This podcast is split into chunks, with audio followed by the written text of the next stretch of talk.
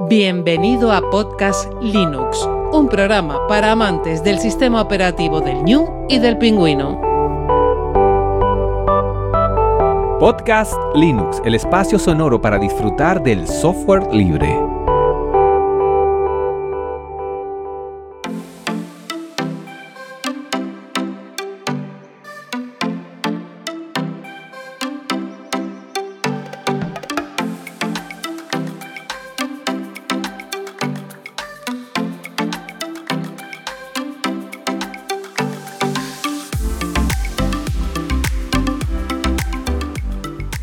Buenas amantes del software libre, bienvenido a otro episodio de Podcast Linux. Un saludo muy fuerte de quien te habla, Juan Feble. Hoy complementamos los episodios de Pásate a Genio Linux y Solucionando problemas en Genio Linux con Personalizando Genio Linux. Ya estés en trayecto haciendo deporte o tareas del hogar, paseando o en tu casa, te doy la bienvenida al episodio 116, Personalizando Genio Linux. Y este episodio lo que pretende es terminar con la trilogía, cerrar la trilogía de episodios para iniciarse en Genio Linux. Cualquier aportación que quieras realizar por correo redes sociales las comentaré en el siguiente episodio, un Linux Connection que ya verás voy a traer a Jojo y a Elaf y ellos también van a comentar porque yo aprendí un montón de ellos cómo personalizan Genio Linux y cómo le sacan el máximo partido el sistema operativo del New y el Pingüino. Pues la idea es esto, un poquito ver lo que hago yo, seguro que tú puedes hacer más cosas o te puedo dar ideas y entre todos y todas pues intentar cerrar lo que es este personalizando Genio Linux compartiendo toda esta información. Lo primero que tenemos que hacer es elegir una distro y sabor. ¿No? Valoramos, por ejemplo, cierta estabilidad si queremos optar, por ejemplo, por Debian o cierta novedad si queremos optar, por ejemplo, por Arch. Yo creo que por eso, simplicidad, pues eh, sobre todo en los entornos de escritorio, pues hay entornos de escritorio y mm, lo que son sistemas de ventanas que son muy muy básicos y que prácticamente te vas a tener que trabajar por el teclado o mm, bueno, también puede ser variedad. Por ejemplo, a mí KDE, KDE Plasma, me da una versatilidad. Es verdad que tiene un montón, un montón de opciones, pero si no las tocas prácticamente están en un nivel adecuado. Y la distro que elijo es KDE Neon porque siempre he valorado eh, tener a la última mi entorno de escritorio KDE y por eso elijo lo que es KDE Neon, el sistema, la distribución en este sentido de eh, KDE. Y por eso lo tengo así pero mm, uno puede elegir cualquier otra dependiendo. Yo te animo a que cacharrees un poco, vayas valorando entre una y otra, vayas probando si todavía no has encontrado la tuya y que de vez en cuando pues le eches un vistazo a lo que sale porque de unos años para acá hay muchas distros y muchos entornos de escritorios que han cambiado un montón. Por ejemplo, KDE Plasma cada vez es más liviano y antes era de los más pesados. Por ponerte un ejemplo. Lo primero es eso, Segundo, el particionado que vas a hacer. Una vez tengas eh, elegida la distro, empieza la instalación y creo que lo primero mm, que cambia así un poco es el particionado. Yo la verdad es que últimamente eh, no me como el coco para nada y lo hago automático. Siempre borro, no comparto nada, ni tengo eh, un dual boot con Windows. Yo desde hace muchísimos años ya, prácticamente 13 años, eh, no trabajo con el sistema de las ventanas, pero esa es tu elección. Hacer el particionado manual, que aquí seguro que yo, y el AF nos van a ayudar mucho, o yo prácticamente lo hago automático y la verdad es que sale bastante bien. En este sentido, si tienes un segundo disco duro donde sueles poner tus datos y un primer disco duro, mm, bueno, el que es de trabajo, pues mm, yo ya hizo un tutorial por ahí que lo voy a dejar en las notas del programa, a mí me lo enseñó él, que está fenomenal donde no formateas esa unidad, pero sí le das un etiquetado donde salga datos y ya lo tienes ahí. Yo, por ejemplo, la instalación la suelo hacer sin cifrado, la verdad, aunque últimamente los discos son tan potentes que igual me lo pensaría en algún momento. Lo que sí elijo una contraseña robusta de más de 12 dígitos, la mía tiene muchísimos más, donde intento poner mayúsculas, minúsculas, símbolos y números. Y suelo cambiar la de los ordenadores. En todos los ordenadores pongo la misma. Cada curso escolar, más o menos. Y si hay alguna situación, pues lo cambio inmediatamente. Pero con eso me vale. La segunda elección que hay que hacer es, entiendo yo, una vez lo he instalado, modo claro o modo oscuro. La eterna elección. Hace años yo eh, lo hacía en modo claro, la verdad lo tenía todo en modo claro. Prácticamente todas las distribuciones nos vienen en modo claro. Y últimamente sí que estoy pasando a modo oscuro y me siento mejor. No sé si es la edad y que ya no me molesta tanto eh, en los ojos con el modo oscuro. A mí Neo Ranger hace años me lo comentó, y modo claro, con lo guay que está el modo oscuro y tenía mucha, mucha razón. Yo termino en todos los dispositivos, también en los móviles, tirando por el modo oscuro, pero yo creo que eso es una segunda elección y que te viene a ti, bueno, intentando elegir lo que te viene más o menos. Prueba y así sales de duda. Una vez yo tenga instalada la distribución, lo primero que instalo siempre, siempre es Telegram siempre. Ya sé, no es software libre, pero la verdad es que ahí me facilita mucho y yo me he decantado, aunque eh, mi privacidad y muchas cosas, bueno, puedan estar un poco en tela de juicio, pues me he decantado por este software. Lo suelo descargar desde la web, no lo suelo instalar desde lo que son eh, la paquetería de la distro eh, lo descomprimo y ejecuto el archivo. Es muy fácil, la verdad. Es el lugar donde suelo guardar pues todos mis archivos, configuraciones, tutoriales que me gustan. Es un poco pues puesto ahí y la verdad que con las búsquedas que tiene mm, es muy sencillo. Lo paso a modo oscuro, a español. En no incluir los chats silenciados en el conteo, porque si no te sale en la parte baja pues un montón, un montón. Y la verdad es con eso me vale bien. Suelo tener silenciados prácticamente todos, todos los chats eh, que no llevo, menos los que estoy activo. Usar la ventana nativa últimamente yo creo que es un retroceso de Telegram, pues automáticamente te pone su ventana, su tipo de ventana. A mí no me gusta nada. Eh, utilizo carpetas para incluir. Tengo, por ejemplo, uno que habla de Linux, uno que habla de 24H24L, que es el próximo evento que en diciembre de 2020 va a estar y estoy bastante activo y por eso tengo una carpeta ahí. Y la verdad es que está bastante, bastante bien esto de las carpetas porque te organizas muy bien y a golpe de vista tienes controlado, bueno, dónde están aquellos mensajes sin leer y dónde lo tienes. También tengo una parte de personal, otra de Linux y la verdad es que todo eso me da bastante bien. También lo tengo organizado y entre eh, las primeras organizaciones pues está puesto el chat fijado de Kill al Radio. Tengo a Marta, mi novia, también por ahí para vernos y la verdad es que está muy bien porque Marta se ha adecuado bastante al Telegram y la verdad que yo lo agradezco porque así evito tocar WhatsApp eh, lo más posible.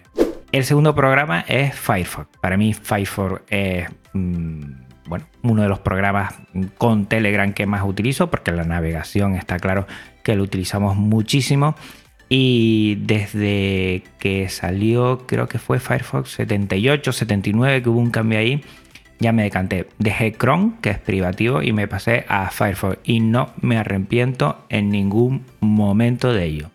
Activo la sincronización porque tengo ahí mucha información. Lo bueno de la sincronización es que tiene verificación en dos pasos y a mí eso me da muchísima, muchísima seguridad. Dentro de Firefox lo que tengo son las contraseñas. Antes lo tenía en Bitwarden, antes lo tenía en el Chrome, lo he deshabilitado del Chrome, lo he eliminado. En Bitwarden lo tengo ahí por si las moscas. Y Firefox Logwise, que es la gestión de contraseña dentro de Firefox, la verdad es que va muy, muy bien y estoy muy contento con él. También lo tengo en el móvil, esa misma aplicación en Android, y entonces cualquier problema que tenga que sale de casa, que no tenga un ordenador que no lo pueda abrir, pues desde ahí puedo también mirar eh, las contraseñas. Un gestor de contraseñas que, bueno, a algunos les puede parecer que no es muy seguro tener ahí las contraseñas, pero a mí eh, tanto la filosofía como el proyecto Firefox, pues me da mucha, mucha tranquilidad.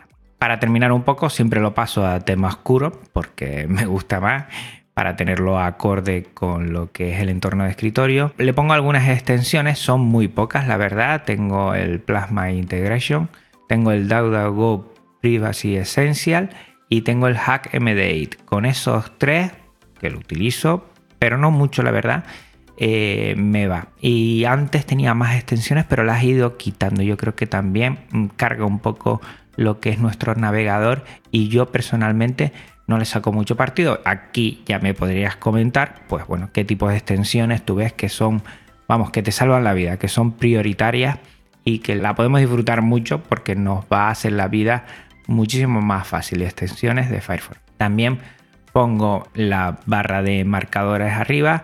Pongo ahí una carpeta que es documentos, donde tengo todo lo del colegio, otra que es Linux, otra que es podcast y otra que es recursos y ahí lo, tengo. La verdad es que cuando lo instalo en otro ordenador, pues ya tengo todo ahí, es muy sencillo. También, que no sé por qué no lo hace, añadir diccionario en español, lo cual me... Mm, no sé si ya elijo que sea en español, estaría interesante que ya Firefox lo autoinstalara, pero no lo hace. Y también el modo que sea un poco compacto. Te vas a personalizar aspecto modo compacto y la barra superior de arriba pues la verdad la minimiza al máximo y está muy bien. Y también el buscador DuckDuckGo, que siempre es el que utilizo, no utilizo el otro, la pongo en aspecto modo oscuro para que esté acorde con todo lo que es el aspecto gráfico de todas las aplicaciones. A partir de aquí ya lo he instalado, ya he estado con Telegram, ya he personalizado también Firefox. Ahora empiezo a personalizar yo lo que es el tema de KDE Plasma. Lo primero es instalar temas iconos. Yo estoy enamorado y ya no me salgo de ArcKDE, que está muy bien. Es como si fuera ArcDAC en Genome y está, bueno, a mí me encanta. Y después Papyrus Dark. La verdad que, también me gusta. Lo hago a través de las preferencias del sistema, pero yo creo que dentro de poco voy a empezar, y lo dejo para el final, pero te lo digo ya, eh, pues un script donde lo haga a través de la terminal y así generamos, te voy a pedir ayuda también aquí, un script para bueno, hacer las instalaciones un poquito más rápido. También en estilo de aplicaciones Genome y GTK pongo Art Dark. ¿Por qué? Porque si no lo pones te salen en modo claro y no me gusta. Y por ejemplo, Audacity, que es una aplicación que utilizo muchísimo, es en GTK y entonces bueno, yo lo cambio ahí para que le dé un tono oscuro y lo más acorde y, e igualitario posible a Arcade. También voy a sesión nueva y no guardar sesión anterior. Si no haces esto, siempre que abras o enciendas el ordenador te va a salir con la sesión anterior y a mí me gusta que salga totalmente limpia. Después en terminar sesión lo pongo en apagar, que vaya directamente a apagar, si no te va a cerrar sesión y no me gusta porque lo hago rápido, control al suprimir y le doy a enter y ya está en apagar y ya me la apago. También lo que hago es un cambio en el reloj. El reloj hasta hace poco ah, solo salía la hora. A mí me gusta con fecha y hora porque en el cole siempre estoy y tengo que mirar la fecha a veces para apuntar. Me gusta y nos organizamos así. Eh, lo que sé que ahora últimamente con KDE 520, KDE Plasma, si ya te sale por defecto con, fecha y hora. Pues bueno, pues antes lo tenía que cambiar y ahora parece que no. También añado varios widgets, por ejemplo el de clima compacto, que me gusta mucho, que está en el icono ahí todas las notificaciones. Ahora estamos a 24 grados y está despejado y soleado. O sea, con eso ya me hago una idea de cómo está el clima antes de salir de casa, que siempre suele estar algún tiempito con el ordenador antes de salir o, en el colegio, pues ya veo cómo va la cosa con referencia al clima. También le pongo otro widget muy pegadito a lo que es el reloj, que es el día de la semana, que me viene fenomenal. Hoy estoy grabando en viernes y pone 10 puntos y muy pequeñito. Si quiero poner también en lo que es el reloj y la fecha el día de la semana, ya me coge demasiado espacio. Y la verdad que con esto que lo vi mm, así, mm, una vez que estaba buscando una cosa, lo vi por casualidad y me está facilitando mucho. A mí también el día de la semana lo tengo que tener muy claro, sobre todo en el colegio, y ahí lo tengo y me satisface bastante. Para fondo de escritorio, pues siempre tiro por dos eh, páginas web, por dos servicios, que este es Pixabay, que funciona con Creative Commons 0 y con Amplas, que lo que funciona es con una licencia mm, suya misma, que bueno, más o menos es libre, lo que pasa es que no permite copiar todo su repositorio en otro repositorio y solo por eso, pues bueno, pues igual no es tan libre como Pixabay, pero que funciona muy bien. Además, los dos tienen fotos increíbles. Y bueno, la verdad es que yo siempre tiro por ahí, cada semana lo suelo cambiar. Para poner ese fondo de escritorio es muy sencillo. Con arrastrar el archivo al escritorio y poner definir escritorio, pues ya lo hace. En KDE Plasma es muy sencillo cambiar porque con arrastrar y darle a, un botón, pues ya lo tienes hecho. También a tener modo oscuro, quiero que los iconos de la bandeja sean blancos para que resalten. Y por ahí está también una aplicación que es por terminal, que es Hardcoded Try Icon, que te lo deja en blanco y te lo deja muy bien. Últimamente ya casi no lo tengo que hacer porque ya todos los servicios, todas las aplicaciones están viniendo también con su icono para temas oscuros, pero ahí queda y está muy bien. Y la verdad es que yo no utilizo ni plasmoides ni docs. Me gusta Conky, la verdad, porque muestra la información del sistema de escritorio y está muy bien, pero me gusta un escritorio que sea totalmente, totalmente despejado. No tengo ningún archivo, ninguna carpeta, no me gusta nada, nada. Si quiero ir a lo que es las carpetas, pues al F2 y suelo poner ahí y ya lo encuentro o abrir eh, el icono que ahora te lo voy a comentar como elemento gráfico en la zona de la barra inferior que la dejo como si fuera un Windows 10 pero bueno que esto ya existía antes del Windows 10 si quieres ver muchas de estas configuraciones te invito a que sigas los actas en las redes sobre todo en Mastodon y en Twitter. Viernes de escritorio o escritorios. Ahí hay cantidad y yo estoy aprendiendo un montón porque hay muchísima gente que comparte y hay cosas espectaculares, desde temas, desde iconos, desde configuraciones.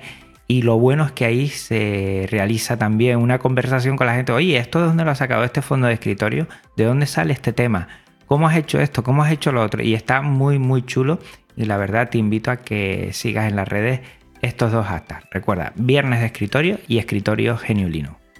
En los portátiles también suelo añadir Slimbook Battery, que está fenomenal, la verdad que hace un control de lo que es la batería, cargas, descargas, a qué nivel de potencia lo quieres poner. Y a mí me encanta. La verdad es que sin él ya no puedo vivir, independiente de que sea el portátil Slimbook o no, siempre se lo pongo. Y el Touchpad también le pongo que haga un toque para hacer clic, que no vaya a la botonera, sino en medio del touchpad tú haces un toque y que sea eso clic. Me resulta muy sencillo y muy rápido.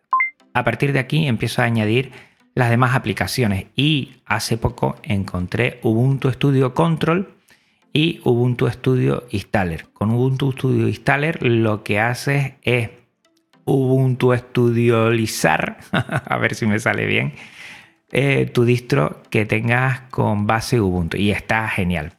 Yo, por ejemplo, así de manera muy sencilla instalo Jack, que para que lo sepan es un servidor de audio que puedes enrutar en caliente todas las fuentes de sonido y está fenomenal y minimiza mucho lo que es la latencia. Es fundamental si quieres trabajar en multimedia a un nivel ya interesante también Ardour, que lo tiene ahí, aunque tiene para el 6.03, creo que también tiene un repositorio, lo comentaré más tarde.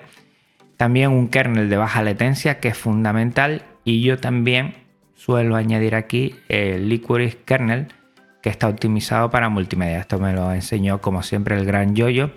Y está, está muy bien, la verdad es que está muy bien. Ya no veo tanta diferencia entre el kernel de baja latencia que te da Ubuntu Studio y el Licorice Kernel. Yo no lo noto y ya últimamente Licorice Kernel no lo suelo poner. Pero bueno, siempre está ahí para algún otro ordenador para probar a ver si le va mejor. Una vez hago esto y tengo, empiezo a instalar la parte más, mm, digamos, de audio, de trabajo de audio, también empiezo a añadir otro software por PPA.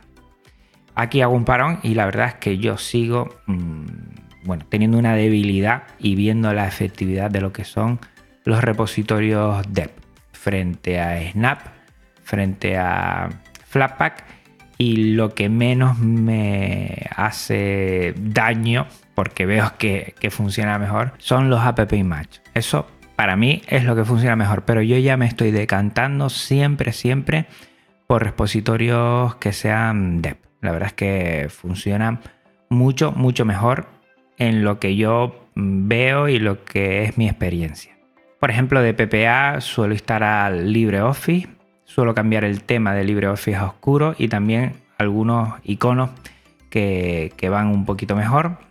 Suelo poner los iconos que tienen que ver con Epapyrus y que, bueno, le dan una integridad más porque los tengo en un lado y los tengo en otro. A veces la instalación no se pasa a español y ahí tengo que hacer un sudo apt install LibreOffice barra ln10 barra es, que es para pasarlo a español y así ya no hay ningún problema. También en Inkscape y también le suelo cambiar los iconos a Papyrus porque me gusta más. En GIMP lo que suelo es bajar los iconos que sean más pequeños porque no sé lo que pasa, pero cada vez que lo instalo pues, pues me salen los iconos muy grandes. Los bajo un poco para que no cojan lo que es eh, tanta superficie del escritorio. Ardour, como dije antes, añadir el PPA de Ubuntu Studio 6.0, que va por la 6.0.3. Y antes Audacity, eh, normalmente pues, está en todas las distribuciones, lo puedes instalar, pero mm, la última versión hasta hace poco había ausencia de, de, PPA y tenías que compilarlo. Por ahí yo, yo, como siempre, nos ayudaba a hacerlo. Tiene por ahí un montón, un montón de tutoriales, entre ellos este de Audacity. Pero ahora he visto hace pocas semanas que el PPA actual funciona muy bien. Es un PPA que no es el oficial de Audacity, aunque Audacity lo propone como uno a tener en cuenta y con eso ya me va fenomenal. Después en el panel, que lo tengo en la parte inferior, pues en el elemento gráfico pues pongo los iconos como lanzadores y ahí pongo pues más o menos en orden pongo la terminal, el gestor de archivos Dolphin, que cambio el icono que te viene como una caja por una carpetita que me gusta más, carpetita azul de Papyrus. Eh, Firefox, pongo Telegram, pongo Jing, Inkscape, LMMS, OBS Studio, Ardour, Audacity y Shotcut. Los dejo ahí y ahí siempre bueno, los tengo a golpe de clic, aunque también con Aleph 2 pues también podría lanzarlo. Poco a poco voy añadiendo otro software que no utilizo tanto y esto cada vez lo hago, bueno, cuando veo que no lo tengo, la verdad. Y igual debería apuntármelo y ponerlo desde una primera vez, pero bueno, no lo suelo hacer. Por ejemplo, los paquetes en Python con pip dentro de la terminal, por ejemplo, el IA, que es de archive.org, archive.org, donde lo que hago es tengo un repositorio en archive.org para lo que es todos los podcasts de Podcast Linux y de Linux Express. Y en vez de meterme por la página web, que es un poco más costoso, tardas más tiempo, por medio de la terminal con IA, pues es súper fácil. Y yo invito a utilizar si tú tienes y eres recurrente en subir archivos a archive.org. También eh, ve PyTop que antes era Bastop, que no estaba con paquetes Python, que está muy bien, es un top para ver eh, bueno, todos los servicios que están corriendo de manera gráfica y está fenomenal y además visualmente es muy muy bonito. Yo lo utilizo para hacer los pantallazos de los viernes de escritorio, escritorios en Linux y también se puede instalar por medio de pip también ya fuera de Python el conversor de audio FFmpeg que normalmente ya suele venir. Y también instalo cuando veo que lo he hecho en falta porque no lo tengo en ese ordenador, RetroArch. Antes utilizaba RetroPie, que sí es más visual, pero es para Raspberry Pi y la verdad eh, tenías que hacer unas cuantas cosas. Me he habituado ya a RetroArch, funciona muy bien. Es verdad que la configuración es un poquito más complicada, pero al final funciona de las mil maravillas. A partir de aquí, el Bluetooth, pues siempre lo suelo enlazar los auriculares inalámbricos para los portátiles, para aquí, para el de escritorio que tengo donde hago las grabaciones y las ediciones, pues ya lo comenté en el episodio que hablaba sobre el nuevo sobremesa AMD, lo tengo todo por cable, pero para los otros el Bluetooth sí lo hago y después KDE Connect que es una pasada. Lo conecto sobre todo en los portátiles y sobre todo para las presentaciones en el cole. Que cojas, hagas la presentación y que tengas eh, para pasarlo ¿eh? como un mando a distancia desde lo que es el móvil, la gente se queda flipando, pero flipando. Además es una cosa que suelo hacer bastante para que la gente oh, se quede mirando y diga, ¿cómo lo está haciendo esto? ¿no? Y yo siempre le digo, no, no, esto es software libre. Y me encanta además. Y poniendo muy en énfasis LibreOffice, que está fenomenal. Otra cosa que instalo después de todo tiene que ver con lo que es el podcast Linux y instalo Git. Git es un gestor de versiones y lo primero que hago, instalo Git, evidentemente. Me creo una llave SSH. No lo voy a comentar aquí, que creo que un podcast no es para estar eh, leyendo líneas de comando, pero si quieres te lo dejo en las notas del programa. Y después utilizo GitLab, no utilizo GitHub porque GitLab pues es libre, es software libre y a mí me parece que últimamente ha cogido bastante, bastante poder y se ve que está a la altura de GitHub. En GitHub, configuración, claves SSH, añado la clave SSH y eso lo que permite es, bueno, conectar con el repositorio, hacer Git Pass, pues de una forma muy sencilla sin tener todo el día que estar metiendo mi clave y mi, mi clave de usuario y es de una forma muy sencilla. Después en documentos hago el git clone, lo hago el clone desde SSH, no lo puedes hacer desde HTTPS para que te funcione automáticamente esta clave. Y después empiezo a trabajar dentro de lo que es el repositorio. A veces lo suelo hacer eh, la carpeta de documentos gráficamente desde Dolphin y cuando quiero pasarme a lo que es la terminal, hago al F4, se me abre por debajo de la terminal y ahí es gitadd.gitcommit-m y pongo ahí entre comillas lo que quiero definir para comentarlo, la subida y git push origin master. Lo hago muy sencillo.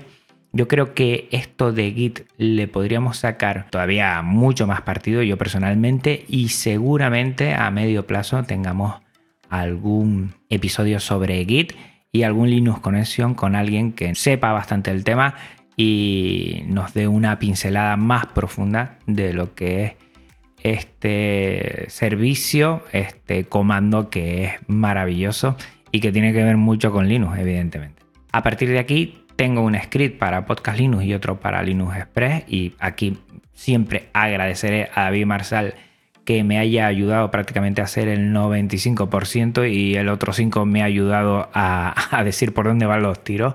Muchísimas gracias David. Eh, tengo Hugo para editar la web sencillamente. Antes lo hacía con Jekyll y no era tanto. Y Hugo también desde la terminal con Hugo Server Watch Build Draft. Ahí vas viendo los cambios que vas haciendo automáticamente. Y es muy sencillo porque ves cómo va a quedar la página web y después al final bueno, lo subo al repositorio. En el repositorio también de GitLab lo que tengo es que se automatice los miércoles a las 4 de la mañana, que vuelva a renderizar un poco y ahí lo que hace es que como siempre publico los miércoles, todos los posts que no estén hasta el miércoles, que es cuando salen, pues no salen a la luz y entonces a las 4 de la mañana es una forma de automatizar y que ahí ya esté todo. La verdad es que todo muy bien y estoy encantadísimo de haberme pasado a Hugo y de estar sacándole partido a podcastlinux.com, que si no has visto la web ya te puedes pasar por ahí y echarle un vistazo. Por hacer todavía me quedan algunas cosas. Por ejemplo, guardar las configuraciones de dos files. Cada aplicación, cada servicio tiene sus eh, archivos de configuración y eso me gustaría hacerlo para tener, bueno, no tener que hacerlo manualmente, sino ya cambiar eh, esas configuraciones, tener esos archivos, volcarlos a la nueva instalación y hacerlo en un periquete. También me gustaría hacer un script para instalar todos los programas y configuraciones, hacer todo esto a golpe de tecla. Y bueno, aquí voy a arrojar el guante atareado a Lorenzo Carbonera a ver si me echa una ayuda. Y yo creo que también puede ser interesante para los demás, ¿no? Tienes tu sistema operativo, tienes tus archivos de configuración, instalas, mete los archivos de configuración y como dice él, en 20-25 minutos tienes una distribución nueva, configurada y personalizada a tu gusto. O sea que todo eso me encantaría aprender y Lorenzo, si nos echas una mano, yo te lo agradecería. En el siguiente episodio va a venir Yoyo Fernández de Salmorejo Git y Ernesto Acosta de System Insight. Los dos en este Linux Connection vamos a hablar de todo esto que hemos comentado. Yo he aprendido muchísimo, prácticamente todo de ello. Y bueno, vamos a ahondar un poquito más. Te lo dije al principio del programa. Si tú tienes otra forma de personalizar y crees que es interesante y nos puede ayudar muchos a todos y a todas, por favor, nos escribes, me escribes, me comentas en redes sociales, en lo que es el correo, por donde tú quieras. Lo tienes en la nota del programa, los métodos de contacto y así hacemos un poquito de comunidad para que esto sea más sencillo. Y hasta aquí el programa de hoy. Recuerda que este episodio y todos los de Podcast Linux tienen licencia Creative Commons, reconocimiento, compartir igual 4.0 y que también toda la música es Creative Commons. Pásate por las notas del programa para conocer a sus autores. Recordar también que este podcast se aloja en su web, en Git Black, como te dije anteriormente, un servicio libre de repositorios Git, y su contenido en archive.org, archive.org, la biblioteca digital libre con contenido Creative Commons. Si quieres contactar conmigo, Primero, me vas a hacer muy feliz, no dudes en hacerlo, pásate por las notas del programa para conocer dónde me puedes encontrar y como siempre termino, de corazón, gracias por tu tiempo, escucha y atención. Eso para mí es muy importante y lo tengo muy en cuenta. Te lo agradezco muchísimo. Hasta otra Linuxero, hasta otra Linuxera, un abrazo muy muy muy fuerte. Chao.